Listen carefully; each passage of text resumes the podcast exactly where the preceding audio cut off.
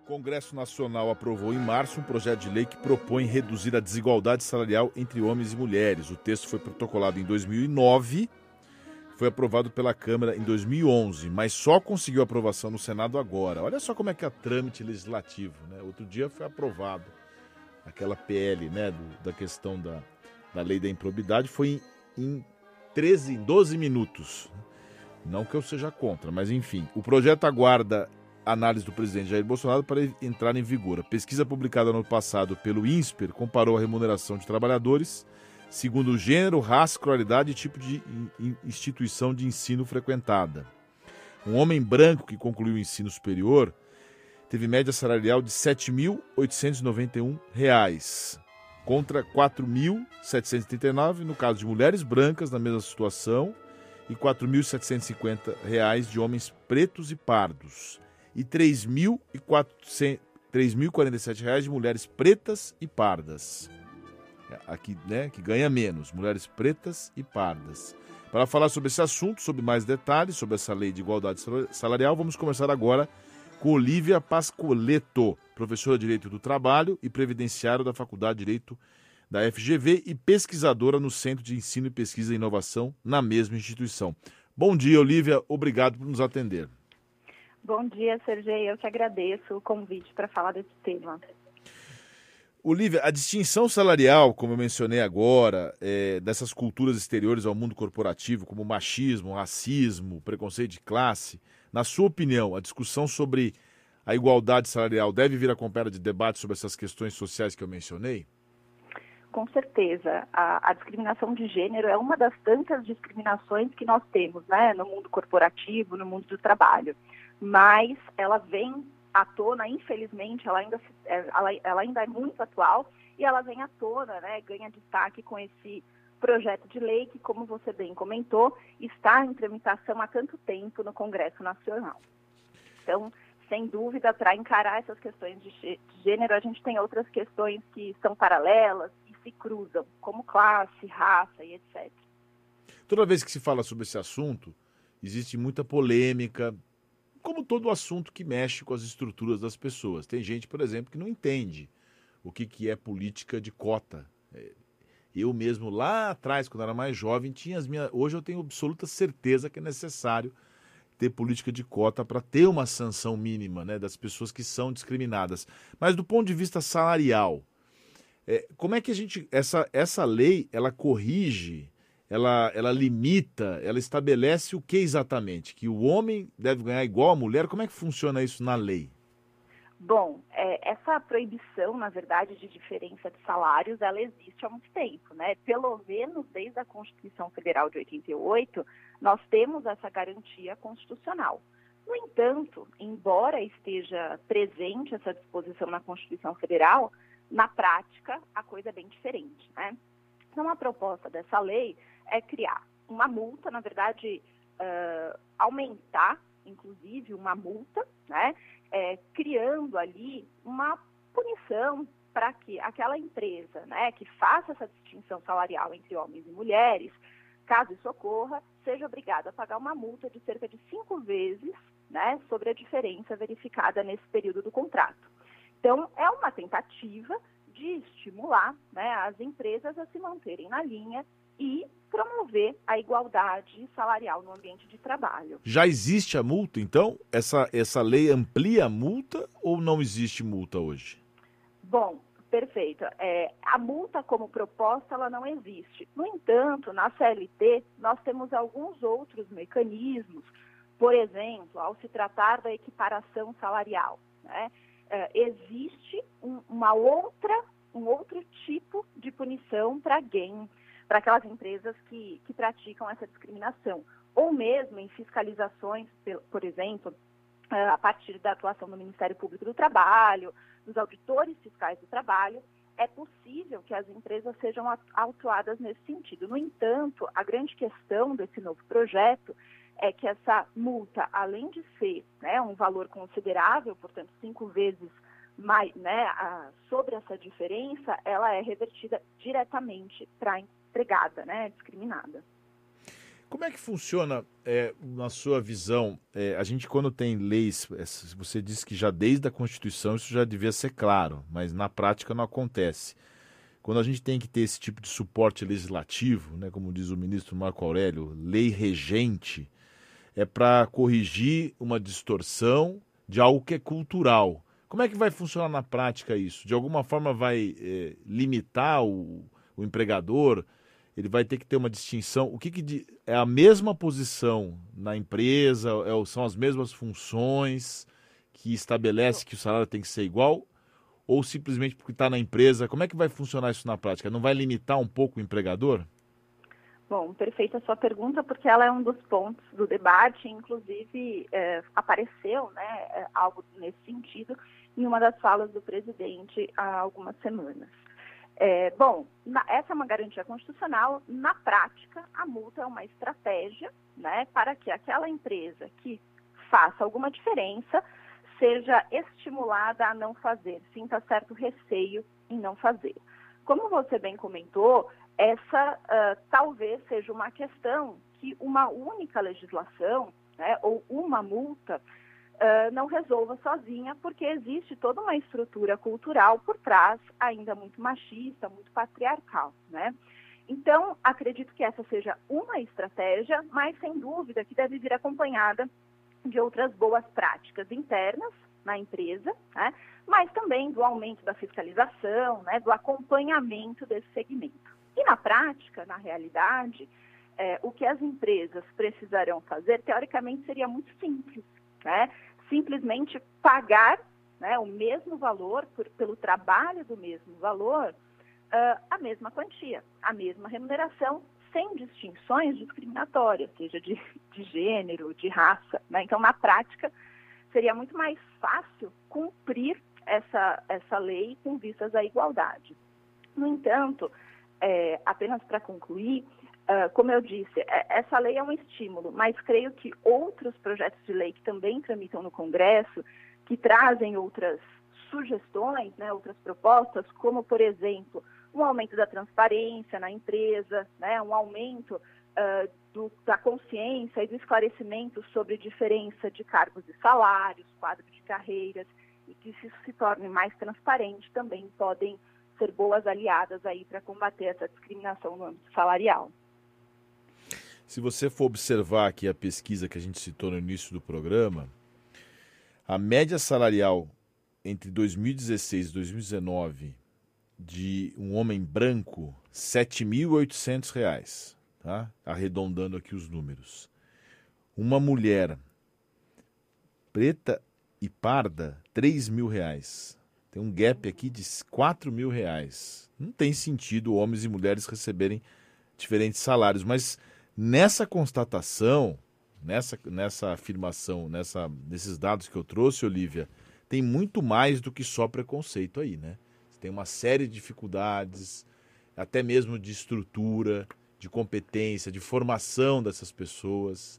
Eu lembro que num recente Roda Viva, aqui na casa, a diretora da Nubank fez uma afirmação: a gente tem políticas de cotas, mas também a gente, não, a gente tem que estabelecer um teto mínimo, né? Como é que nós vamos fazer? A gente não tem culpa se a pessoa vem despreparada. Nossa, ela foi metralhada, ela até depois pediu desculpas, mas ela estava tentando dizer o seguinte: olha, eu estou tentando fazer a sanção, mas tem um problema cultural, um problema de estrutura que faz com que uma mulher preta e parda seja colocada numa situação mais complicada. Pois é, é, eu costumo dizer que a gente tem um rastro de desigualdades, né? Então, desde o início do acesso à escola, acesso à educação, uh, acesso a boas faculdades, acesso a curso de línguas e etc., né? É, esse acesso é desigual. Então, pobres e ricos né, têm diferentes acessos. E isso, sem dúvida, acaba se refletindo posteriormente no mercado de trabalho. Então, quando você comenta sobre esses dados, e o curioso é, né, se a gente fizer uma análise histórica desses dados, felizmente eles até melhoraram, não tanto e não tão rápido, muito pelo contrário, né? Mas a gente vê que ainda que tenha havido algumas melhoras, eles relativamente permanecem muito próximos, né? Então a gente vê que essa desigualdade vem se arrastando há anos. Então essa essa diferença salarial, sim, tem a ver com preconceito, também, mas sem dúvida tem a ver também com um cenário prévio de desigualdades de acesso a diferentes direitos. Então, às 9 horas e 12 minutos, nós estamos ao vivo com a doutora Olivia Pascoaleto, que é professora de Direito do Trabalho e Previdenciário da FGV Direito. Professor, o presidente Jair Bolsonaro disse que já, eh, pelo menos, sinalizou que vai vetar essa lei. É, você acha que isso volta para o Congresso e o Congresso derruba o veto? Olha, é muito, muito difícil né, é, prever, sobretudo nesse cenário de tantas incertezas, mas a, a sinalização foi para o veto. Acredito, né? É, esses últimos tempos a gente teve uma movimentação, o projeto estava no Senado, retornou à Câmara, né? Pra, porque houve ali uma, ainda que sutil modificação, poderia ter uma, uh, uma aplicação, né? Uma consequência prática muito importante. Então ele retornou para a Câmara. Alguns, né? Dizem que isso Uh, se deveu apenas a uma questão protocolar, mas outros disseram que foi talvez uma estratégia né, uh, dos apoiadores do projeto para evitar um veto e tentar uma outra articulação, ou também, por outro lado, uma estratégia né, uh, da bancada aí que apoia o presidente como uma estratégia de atrapalhar um pouco o bom andamento acredito, não sei, né? É, acredito que pela declaração, se de fato isso chegar às mãos do presidente, há infelizmente chance de fato de ser uh, vetado, né? Então, particularmente, espero que as articulações internas ali no Congresso consigam impedir esse veto, já que a multa pode ser, sim, ah, na minha perspectiva, e não só na minha, mas de muitos estudiosos do gênero eh, no trabalho, uma, um importante estímulo né, à, à, à, igualdade no ambiente de, de, trabalho. É, nós nos referimos ao presidente da Câmara dos Deputados, Arthur Lira, uhum. que é esse, que é o mesmo que está dizendo que a CPI não deu em nada, que está com inveja, porque não está aparecendo, né? Porque afinal de contas a CPI dá uma, um destaque, tanto que tem gente que acha que o Osmar, Osmar Terra, o Omar Aziz, é o presidente da Câmara, inclusive. Ele pediu que esse texto voltasse ao Congresso para corrigir uma mudança de mérito que teria acontecido quando o projeto passou pelo Senado. Mas as pessoas estão elogiando, que é um padrão, é o que você mencionou, é um projeto que reproduz o padrão constitucional.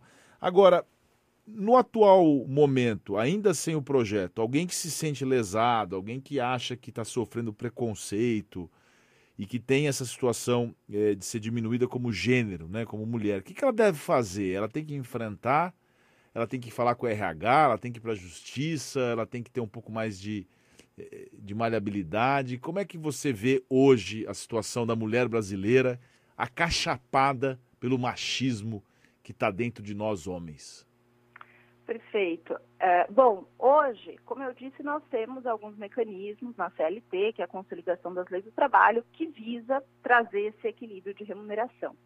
No entanto, é, existe uma característica né, das, dos trabalhadores e das trabalhadoras de forma geral que, via de regra, ele é muito dependente daquele salário. Né? O sustento é aquilo que coloca o pão na mesa.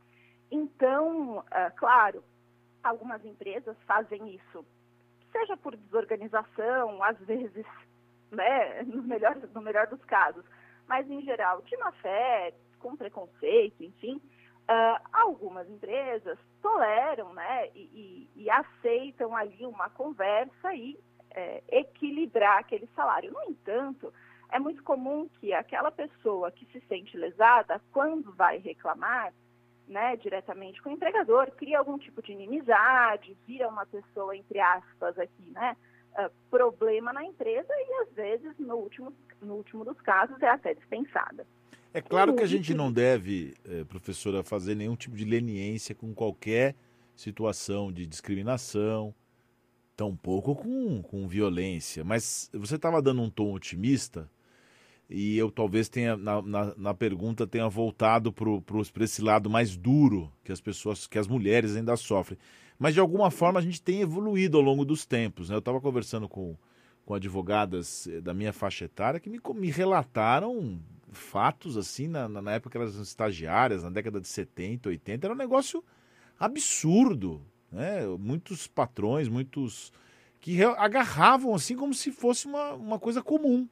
Então, de alguma forma, a gente está evoluindo, né? Devagar, mas nós estamos evoluindo, né? Sim, nós estamos evoluindo hoje, inclusive com práticas né, de sustentabilidade, responsabilidade social, sem dúvida essa questão melhorou, até em alguns casos por voluntariedade de algumas empresas e também pelo avanço da lei, né? Criminalização, por exemplo, do assédio sexual, é, indenizações acerca de assédio moral e etc. Sem dúvida a gente pode ver alguma melhora. No entanto, né, uh, ainda acontece, ainda está muito aquém daquilo que deveria ser, né, daquela igualdade pregada na Constituição Federal. De qualquer forma, eu queria fazer só um adendo né, sobre um dos, é, dos institutos aqui da CLT, que é a equiparação salarial, portanto, uma forma de se pedir, sobretudo judicialmente, né, que aquela correção seja distorcida. É possível, né, no entanto, uh, no mundo ideal, a gente uh, teria esse equilíbrio uh, salarial já promovido, né, e não buscado a tantas duras penas.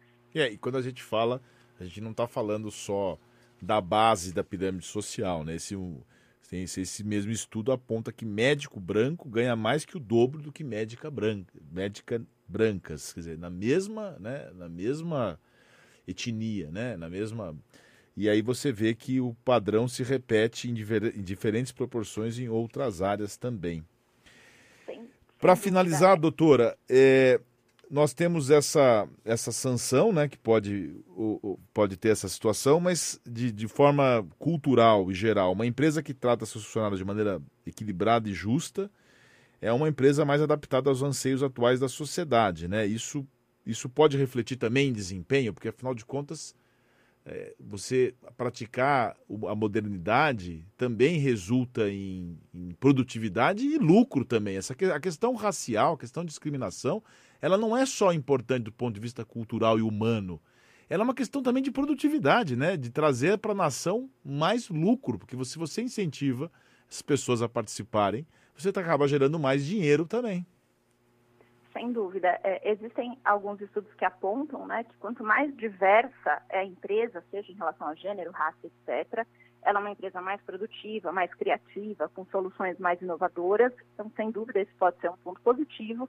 Além do que, né, é, pensando muito pragmaticamente, né, é, é, essa diversidade tem sido muito bem avaliada no mercado. Então, empresas que demonstram ali índices de igualdade têm sido uh, muito destacadas, né? Seja, e aí concluo aqui, é, essa, essa discriminação ela não está só na questão salarial, mas também na ocupação de cargos de gestão, né? A gente ainda vê uma predominância masculina, sobretudo em altos cargos.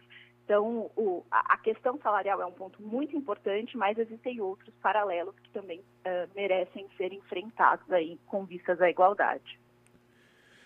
Conversamos ao vivo, aqui no Oito em Ponto, com Olivia Pascoaleto, professora de Direito do Trabalho e Previdenciário da FGV Direito de São Paulo e pesquisadora no Centro de Ensino e Pesquisa em Inovação da FGV Direito também São Paulo. Professora Olivia, muito obrigado por sua participação aqui no Oito em Ponto. Um excelente bom dia para você. Muito obrigada, bom dia a todos.